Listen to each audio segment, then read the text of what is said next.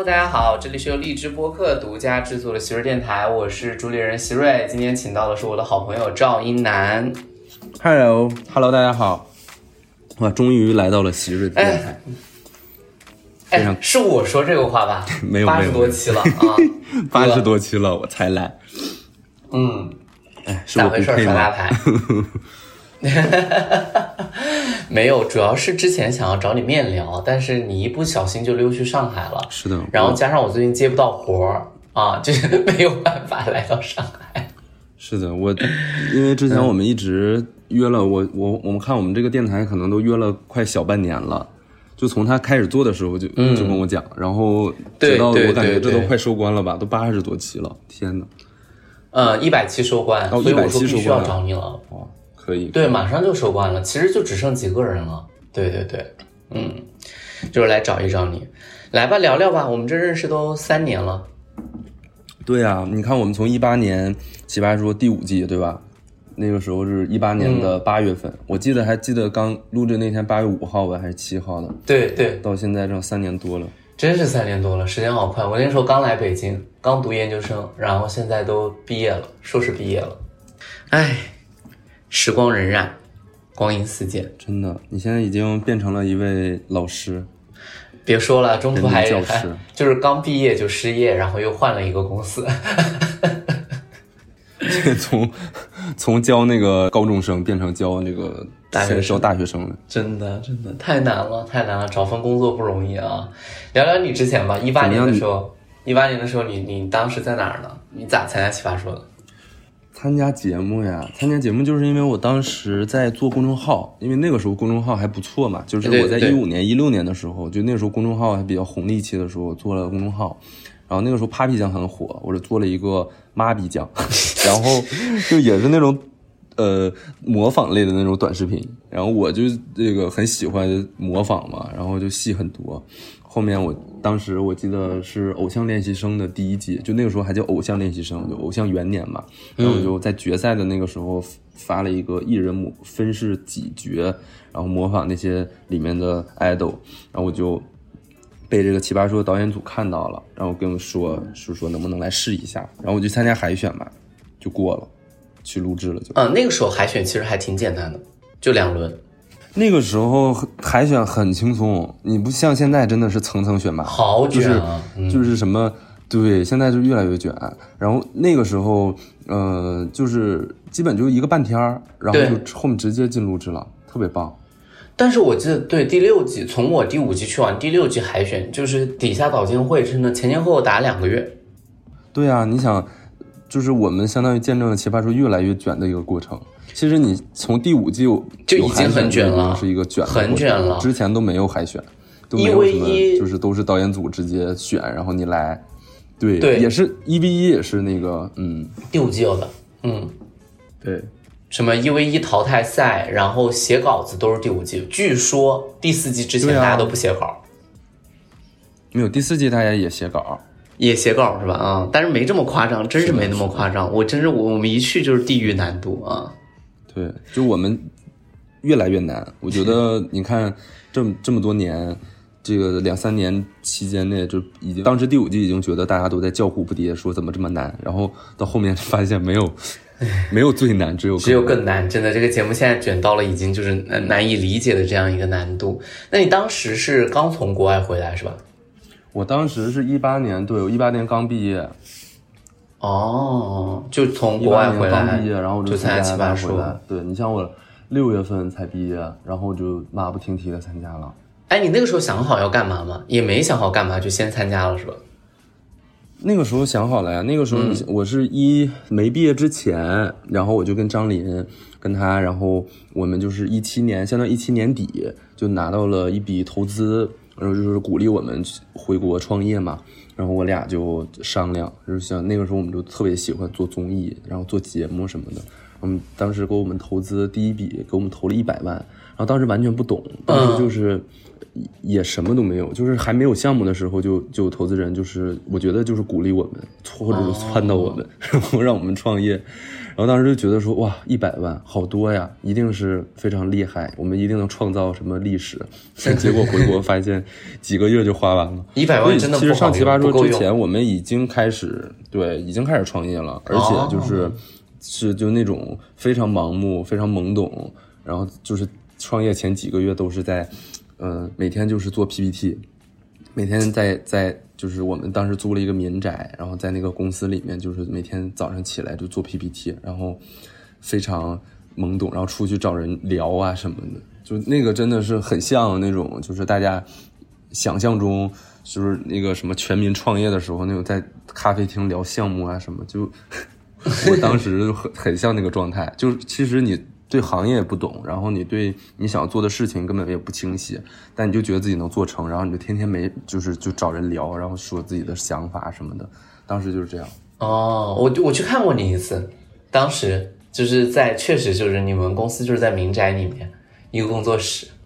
对，哎，你你去过我们最初的那个地方吗？我不知道我去的是不是最初的清华旁边儿，清华旁边。对对对对对，当时就是就在那儿。对吧？嗯，最初的那个就是在那儿是的是的嗯嗯，就就是跟民宅，好像你就住就是感觉就是那个地方既能工作也能住宿的感觉。对，当时就是住在里面。我告诉你，住在公司里，你你有住在公司里过吗？我没有住在公司里，住在一个你工作的地方。没有，哇，住在公司里真是一个非常就感觉不下奇特的一个班是吧？体验，就是对感受不到下班。就是虽然有一个上班下班的时间，但是就是当时我们几个刚开始嘛，然后就都住在公司里，然后每天睁眼睛就是。呃也没有说睁眼就要上班，就反正睁眼睛就是要开始做 PPT，主要是你还很迷茫，哦然后你也不知道你要干嘛，对，但是你知道你必须要工作，对，然后然后下班呢也没有一个明确的界限，然后就是反正就是六七点、七八点、八九点啊，然后那个时候就就是完全工作生活没有一个界限，就很很太难。了，太难了。对，然后一到到点儿了，我们有一个下班的点儿，大概就是可能是六点还是七点，然后下下班之后就就往外跑。那个时候的那个心态就是你不知道往外跑干嘛，但是你就是想往外跑。就是那时候你看我住在海淀，然后晚上经常去纯 K，、像三里屯啥的。对呀、你那个时候还挺喜欢过去的，对对对，嗯，是呀，就是因为一是就是天天往外跑，就是想往外跑；二呢就是那个时候刚接触到这个行业嘛，大家都喜欢去那儿，就是那种什么喝酒呀，而且那个时候身体也好，就觉得说，哎呀。对，就是可以喝到凌晨四点，然后第二天早上九点还能上班，继续工作现在真的不行，现在去了，现在就是去了就累，就 是现在进到这样的，只要是但凡有音乐和有酒精的地方，就是你去之前你可能还期待，都坐在那儿就开始累，现在真的身体不行，初老症状，造完了，初老症状是这样的。已经老了，已经老了。但那个时候其实实你也必须要去这个纯 K 啊，因为那边其实有很多演艺界的吧啊，就是相对来说你那些想法在那儿可能还能得到一些交流，你不然在海淀这边对吧，就只剩下学，生了。其实嗯，也是想说跟这个圈子有一些交集，然后学习一些东西嘛，因为当时真的是完全门外汉，什么都不懂。哦，确实，哎，我有个问题，你当时回国是怎么想到要做这个创业呢？因为我大学的时候呀，我大学的时候就在那个清华，在话剧队，就是嗯从入学第一天开始，我就就是加入了这个社团嘛。对呀、然后这个，嗯、成为了我整个本科最怎么说呢，最重要的一部分。呃，除了专业的学习之外吧，就是这个是最重要的一个部分，就是你我所有的业余时间都泡在这里面。然后，就是这个社团其实跟我们，嗯、很多就是大学生社团不太一样，就是它整个信念感很强。然后我们的老师其实很专业，都是北电中戏的正经老师，哦正正经非常专业的老师。嗯对，所以他不是说就大家聚在一起随便排排玩玩啊什么的，其实他也很专业，也很苦，然后对时间的要求也比较高，就是你真的是需要花很多很多时间在这里面。呃，而且我们，你像清华，它的剧场啊，然后整个的氛围啊，你当时曹禺嘛，嗯，就是雷雨嘛，就是对，所以它整个学校有这个戏剧传统，所以就是大家对这件事儿其实很重视，它不是说就是玩一玩、排一排，然后演一演这种，我们当时演演出都会到一个到非常好的剧场里演，就因为学校的剧场本身也好，对，然后加上学校本身就有这个传统，嗯，就大家都是带这种非常专业的心态去做一件就是比较业余的事情啊。虽然这肯定你比不上人专业院校了，但是当时但是每一个人的心态都很专业，所以我在里面就是呃浸泡，每天就养成了这样一种，就是我就特别喜欢舞台，尤其喜欢小剧场，就是跟观众特别近，因为话剧你知道，就是都是基本都是小剧场嘛，对，就是跟呃跟观众距离很近，基本他就是坐在你面前。所以当时参加奇葩说的时候，其实我没有打过辩论，就我一天辩论都没有打过。嗯，但我当时当那节目，我就觉得说，哎呀，其实一样啊，这跟演话剧是一样的嘛，因为奇葩说的观众离你也很近，而且就一百人，对吧？对就是也像小剧场似的。嗯然后你也是跟他们表演啊、表达呀，然后收获掌声啊、互动啊，对啊，这种就感觉呃很喜欢这种状态。就当时就是这样啊。哎，那你不会觉得可惜吗？你毕竟还是国外留学，清华的本哎，国外留学就是做的法学的 JD 博士，包括像张琳，你们那一圈儿当时都是高学历的，你们后来投身做综艺，不觉得冒险吗？那你一个堂堂人大的 一个学哲学的啊，现在做考研老师，你不觉得可惜吗？哎，我这还比较正常吧，因为你说我们这个专业出来能干嘛？就是教书，主要是哲学家呀。但是不是说你们，你想想看，你们就是当时对啊，你都没有想过去律所，你你是完全没想过是吧？有，我当时在国外的时候，在律所工作过一段时间，嗯然后嗯，我就觉得，嗯，不能说讨厌，就是行就可以干，就哦，嗯，好多事情我都是这样，就我没有说特别讨厌这个工作，我真做不了啥的。嗯就是我就觉得很多行业对我来说都是行，我可以干。但是呢，你说真的，呃，我把它当成自己的事情那样去做，嗯、很少。哦。所以就是当时选择这个行业，就是真的是心里有这个种子。喜欢。你就是你不能说它是梦想啊还是啥，嗯就是、嗯。就是你心里喜欢这个事儿，可能是多年前埋的一个种子，对吧？比如说演话剧啊嗯什么的，嗯。或者东北人本身自带的这种 这种表演欲也好，就是你嗯。对你就觉得说做做节目或者做媒做媒体这个事儿好玩儿，嗯，有趣，有价值，我能把它当成我一个自己想要做的，就是每天我能主动去想怎么把这事儿做得更好，那我我就选择了这这个事儿。对，所以就是，嗯，没做法律的话，其实也没浪费，因为自己创业嘛，嗯，要所有看合同人，事啊、行政啊，然后包括商业合作上的东西和一些企业管理上面的东西，其实都能用到。那也是，就我觉得学法律其实是蛮好的一个专业，就是它永远不会浪费，就无论你干啥那倒是，都不会浪费。对你就可以自己跟自己看合同，对对对对对。是的，是的。嗯，但是你说你没打过辩论哈，李思恒当时来这儿也没打过辩论，但你有没有发现第五季，你们一上场就没打过辩论的，明显比打过辩论的要强太多了。嗯，就我觉得，因为奇葩说有一直都有很多所谓我们叫野路子嘛，就像我们这种没打过辩论的，嗯嗯嗯然后上去就弄。你这这个东西就是自古以来无招胜有招，就是你往往是那些对吧？你像你们就是专业打辩论的，你们会有很多的就是嗯专业上的东西，甚至很多时候你们不太不是套路，就是有的时候你们不太。屑于去使用一些招数，然后但是我们不懂呀，我们觉得这有啥哦不应该，就是就应该这样。我跟你讲，做不到，做不到，就是做不到。我我觉得你们俩当时学这个东西好快。其实奇葩说是有，就是是可以学习的，就是它这个语言范式。那我们当时学的太慢了肯定的呀。我们当时算就是同一届进去，然后年龄都差不多。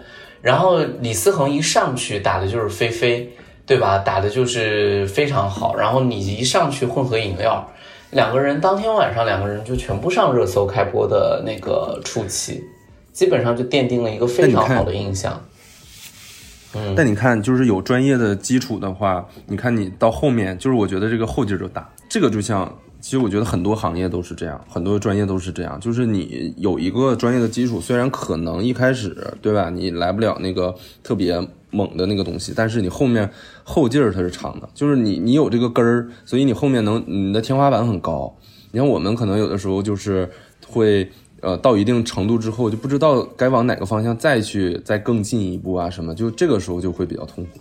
就当你一些基本的东西，你就觉得你比较熟悉了，然后会会这些套路了之后，再往哪个方向去走，这时候就可能就因为你缺乏这个专业上面的训练，你就不知道往哪个方向走。哎呀，也不是所有了，很很很多的时间。也不是所有了，那很多专业辩手根本就就学不懂这一套。我主要是觉得，我当时主要惊叹你们怎么会适应这个舞台，适应那么快，就是非常快的就有东西写出来了。呃，基本上当时就，因为当时大家其实鉴别不了好和坏嘛。我还记得我当时第五季一 v 一打的，哎呀，简直是难看的要死。但是当时就是你们那个话语体系非常明显就，就就跟奇葩说契合了吧？对对对对对，我觉得这个还是我我自己确实算，但我觉得这个跟专业你说有关也有关，但是也不是所有辩手来奇葩说都发挥了好，但是就是学了好久。我觉得至少第五季一季我都在学，一直在调，一直在调，一直在调。嗯，你们都算是非常快就过来了，而非常有趣。哎，但我我也想问一下感受，因为这个问题我也问过李思恒，就是在第一，嗯，就是其实我记得第五季当时应该是九月份的时候吧左右播的吧，然后播出来的时候，第一季就迅速上两个热搜的时候，一下子那个面对着这个粉丝的，就是反馈和这个高度的关注，你当时是一个什么心态？很开心啊，就是嗯非常、非常，可能就是大家想的那种吧，就是很开心，然后抱着手机。我记得我当时，嗯、一整天都躺在沙发上，然后就是不停的刷新那个红点然后就是看各种私信啊，对就反馈就非常开，心。嗯嗯，对，就是一涌而来的那种，突然一下子那么多人过来关注你，然后给你夸你啊，加油这个你肯定开心，对好开心，就是对，就非常非常幸福，超开心啊！哎我记得没有别的词能去形容。我记得我们当时出来吃火锅，就是谁的那一期，要是今天晚上播，就疯狂拿着手机一直在看，一直在看那个微博。对，是的，是的，哎呀，对对对，那个时候真的，因为那个时候没有什么，你你看到后面就是习惯了之后，那你可能你你担心的事情就很多了。对但是你一开始的时候完全你不知道呀，就是哇，这么多人一下子过来都是夸你呀什么的，这个那个的，然后大家话都说的很满，对吧？然后 就然后你就是非常开心，就是这个东西是必然的，然后你你就觉得说，哎呀，这种感觉真好，嗯，对，真的是这样。你第五季也是基本就对做打到最后了。对对对对对对对。对。当时思恒是对思恒真的很不幸运，他一来就跟詹青云打，然后那一场还把他弄掉了。他是那一场掉的吗？不是吧？哦，他不是那一场，那场他是后面有一场打那场还赢了，对对对，那场还赢打得可，好了。对他打可好了。对，然后后面那一场掉了，掉了之后思恒就最早杀青，我还记得那个时候就是多少人反馈就觉得不该啊，然后这个什么就望着他第六集回来啊，对，嗯，这种都是好事儿。其实我觉得，对对对，观众有一个好的期待那个，对对对啊对，嗯，对啊，这个是个好事儿。嗯，对啊，那个时候还真的，然后就我们就天天在三里屯里面，我你他豆豆，啊，还有陈俊萌，经常就是吃饭，就是那家康二姐，是的，我后来再也没去过了，开心啊有！点吃的太多了，就是但凡三里屯就是康二姐，但凡三里屯就是康二姐啊。对，现在身体进入了一个初老状态之后，我现在辣的都很少吃了，这么健康的吗？就吃完会难受啊，就就想一想算了。就是现在我就基本也很少吃辣的，能不吃就不吃，因为吃完太辣了。我就我现在已经虽然仍然很年轻，但是也就只是过了三年时间嘛，但是跟三年前的那个身体状态比不一样哎我也是前真的是就随便喝啊，随便吃啊，各种。现在就是克制非常多。天哪，对我现在基本戒酒了，你敢信？啊，我不信，不真的会吧？真的真的是的。哦，那我现在还基是经常喝一点，虽然我不常去纯 K 了，因为我觉得纯 K 太没意思了。嗯，经常就是自己找我已经很多年没有去过，对我已经很多年没有去过这种夜场了。然后基本就是因为我现在就是每天嗯上班下班，然后加班，然后基本就是工作，然后回家，然后很少说出去。你看我到上海，嗯，四个月，四四个月五个月，我去。室内就我管什么新天地啊什么这些地方叫室内哈，嗯、我 我我我去室内的次数也就两次，屈指可数。嗯，嗯，我还记得你现在在上海住的也很偏，嗯，对，我在我在也不能说偏，就是上海它跟北京不太一样，嗯就是它是每一个城每一个区吧都是有一个自独立的哦，非常气人的，所以它生活成本相对来说真的比北京高很多。北京呢，其实就是从，对吧？从内然后往外发散，然后越到越往外，越到四环、五环，然后越越来越房价也便宜啊，然后、对吧？嗯然后好就是基本娱乐集中在二环、三环啊这这个地方。然后上海呢是，比如我现在在杨浦区，所以杨浦区也有。也有中心，然后你所有的吃喝玩乐，你在杨浦区都能实现。然后你看徐汇啊、黄埔啊、普陀，就每个地方它都就是它都贵。然后就是我我 我是公司在杨浦嘛，所以我一开始不住在杨浦，然后后面我想说搬到杨浦，按道理来讲，我想说，哎，那离你看离新天地也不近，对吧？也很远，因为我觉得新天地是是是个大中心嘛，嗯，那。按照北京的思维，我觉得那房价应该也很便宜，租金啊什么的。然后结果到杨浦发现一样，就是还是很贵，就是它因为它每个地方都相对来说比较完善。哦，你又搬家了吧所以就是，对啊，我真的是，我现在我这一年两年疯狂搬家四五次家，对呀、疯狂搬家，嗯就是因为上次经验了。上次我要找你的时候，你还说你住的离公司特别远，然后你得对，你对对对我刚来的时对对。对，候住在那个一一个多小时。住在闵行，对呀、然后你公司在对然后每杨浦。天上班来回通勤三四个小时，对呀。后面我这搬了呀，真是受不了，因为你长时间这样搞不了，你这三四个小时你干点啥不好，天天浪费在路上，但你这搬的太多了，而且你们家本来东西也多。是的，就是我已经搬出经验了，我现在完全。就是以前可能什么打包呀，因为我每次也就也得二三十个箱子，然后各种还有家电什么的，以前可能就是一般得搬一周或者半个月，我现在就是一天两天就都能搬完。打包来分享一下我怎么怎么现在完全就是什么经验？比如说嗯，就是比如说那个明天，如果说明天世界末日来了，然后要跑，然后 我可以非常迅速的、迅速的带上我所有有价值的东西跑掉，就是其实就是你就生活被迫让你学会收纳，呃，就是不要一到新房子就乱扔，然后什么东西乱七八糟放，放的都稍微整齐一点。是的，然后被迫学会断舍离，啊、有些东西就该扔被。迫学会就是你在搬家的时候一定要分类，嗯就是一个非常小的技巧，就是按区域去打包，然后到到那个地方就是按区域去再去拆。哦，这个这个确实这是非常简。单的。你收拾的时候，你稍微费点心，就比如说厨房的，你就拿几个箱子就放在厨房，然后厨房所有东西你都放在这个这几个箱子里面，然后上面就写着厨房。然后你到那边你，然后你把厨房这几个箱子再放在厨房，然后咔咔咔再再再一恢复，就很快。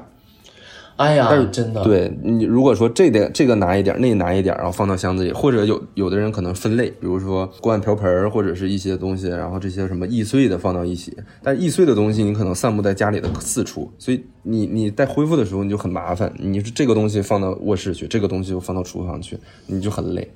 嗯，有道理。我这一次搬家，因为我这次不是租房子嘛，出来，然后刚毕业，嗯，哇，我就是因为人大，因为疫情，我大概有一年半没有回去，然后我搬了就是七个大编织袋，加上我之前在朋友那儿住，因为我没回人大，然后有四五个编织袋，那十个编织袋我拆了一个星期。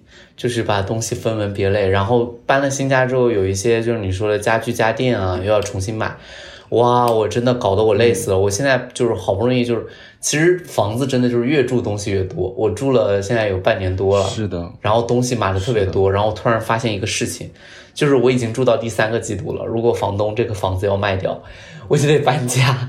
我好不容易把它布置完，然后他就得，他就很可能面临着搬家。我现在脑袋就一不跟那个前两天高嘉诚似的吗？高嘉诚也是，就是那个他好不容易找到一个非常自己很喜欢的一个房子，然后在里面住了几个月之后，房东跟他说我要卖房子，然后他整个人很崩溃。对呀、就是很容易出现这种状况。我现在非常非常就是容易理解。对，这个里面还有一个小技巧，就是你在租房子的时候，不是都有那个违约金嘛，就是什么赔押金啥的嘛，嗯就是咱们不一般不都押一付三，对吧？然后那个房东会跟你说说什么你要提前退租啥的，那我就会我都同时会要求他加一个条款，那你要让我提前退租，比如说你让我提前走，那你也得赔我一个月租金，就对等。哦哦哦，对等的那个，哎对我确实，因为你这样是也比较好谈的，就是因为这个比较比较公平嘛，咱们又不是对吧？对对这个无理的条件，所以你像我在租我租房的时候，就都会跟房东说，我说，但你如果要是卖，可以，那你对吧？那你你卖，那我也不能不让你卖。那你卖的话，那你也得赔我一个月的那个啥，对吧？那我觉得相对来说还也会好一点，不然的话有道理。对，虽然法律上讲买卖不破租赁，但是也没办法。你真要搬，你主要是恶心难受，你你还得再找，然后还得再搬，这个心累啊，主要是。真的，真的，确实，确实啊，果然是学法律还是有用。我我都没写这个，时刻心里没意识到，心里心里谨记着这些生活小技巧，非常不容易。真的不容易，哎，那你现在大城市生活，你你当时我记得就是在在北京创业的时候做那个节目叫你吃饭没，对吧？嗯嗯，当时怎么想做这个节目的？现在这个节目还在对吧？在爱奇艺，我记得，在呀在呀，对对，在有在爱奇艺啊，B 站啊，嗯，还有哪儿啊？就是呃，微博呀都有。都有，就是现在反正就是一直在一个招商的过程中，就现在不好做，就是嗯，其实我们赶上了一个文娱最后的生命期，就是嗯，你你其实你像一五一六年的时候，那个时候文娱很火嘛，对，包括奇葩说也是那个时候开始出来嘛，对吧？一四年一五年的时候，那时候网综大爆发，奇葩说不就是。网综鼻祖嘛，对吧？第一档。对对。然后那个时候，我记得，因为我从我从上大学开始，我就特别喜欢看综艺节目。嗯。就我基本那种市面上所有的综艺节目，大的、小的、好的、坏的，我全看。对。我就所有的时间，我都我都不知道我为什么有这么多时间。然后。可能是能，可能是比较能熬夜。对。对。然后就是，嗯，那个时候真的是同时能上的节目，同时得有几十档。都是同时，而且各家当时，你看现在很少了。视频平台都有自制节目，就是他会做那种微综艺啊，自制的那种。对对，嗯对。然后现在就很少，现在你看基本都是很头部的，然后那种投资大的都都都很头部。现在什么腰部啊，然后这种节目都没了，就是小小制作就根本没人看，而且也那时候也没有什么抖音啥这些东西啊，就是大家的时间。也没有被切的那么的碎，所以那你有空下来，你不就是看爱奇艺、看腾讯，对吧？嗯，就是看这些嘛。所以就是那个时候是一个非常好的时代。然后我像一八年的时候，就是这个时代最后的一年啊。你像一八年的时候，抖音崛起了嘛？一七年、一八年的时候，抖音开始崛起。你其实短视频。出来之后，整个的那个就是大家的观看习惯什么这些就被彻底改变了。所以你像综艺的话，现在基本都是长综艺。你看现在都做两个小时、三个小时嘛，对吧？嗯，你看半个小时的这些东西都很少了。现在基本都现在好多抖音上有好多这种就是这种谈话类的，或者是这种短的，对吧？十分十五分钟到半个小时的这种东西，其实抖音上也有。嗯，其实就是从长视频时代到短视频时代的一个过渡期。那个时候还没有短视频习惯的时候，大家就是还是就我们正好赶上了这个。对对对，你当时你那个综艺也是二十分钟嘛，对吧？我记得对吧？二十分钟，对二十多分钟。对你张宁，然后围绕一个话题，大家就是做一个访谈类的。对。就反正就是，嗯，我回国工作之后，就越来越很时刻都会有一个感受，就是没赶上那个挣钱的好时候。就是，因为你以前就是好多机会，就是很明显的，就很多明显的机会，然后你去做，基本就能成。你像公众号、短那个自媒体也是，那个时候上大学其实不太懂，就那但那个时候做，其实咱们都赚钱。就那个时候就瞎做，就可能一个月更一篇。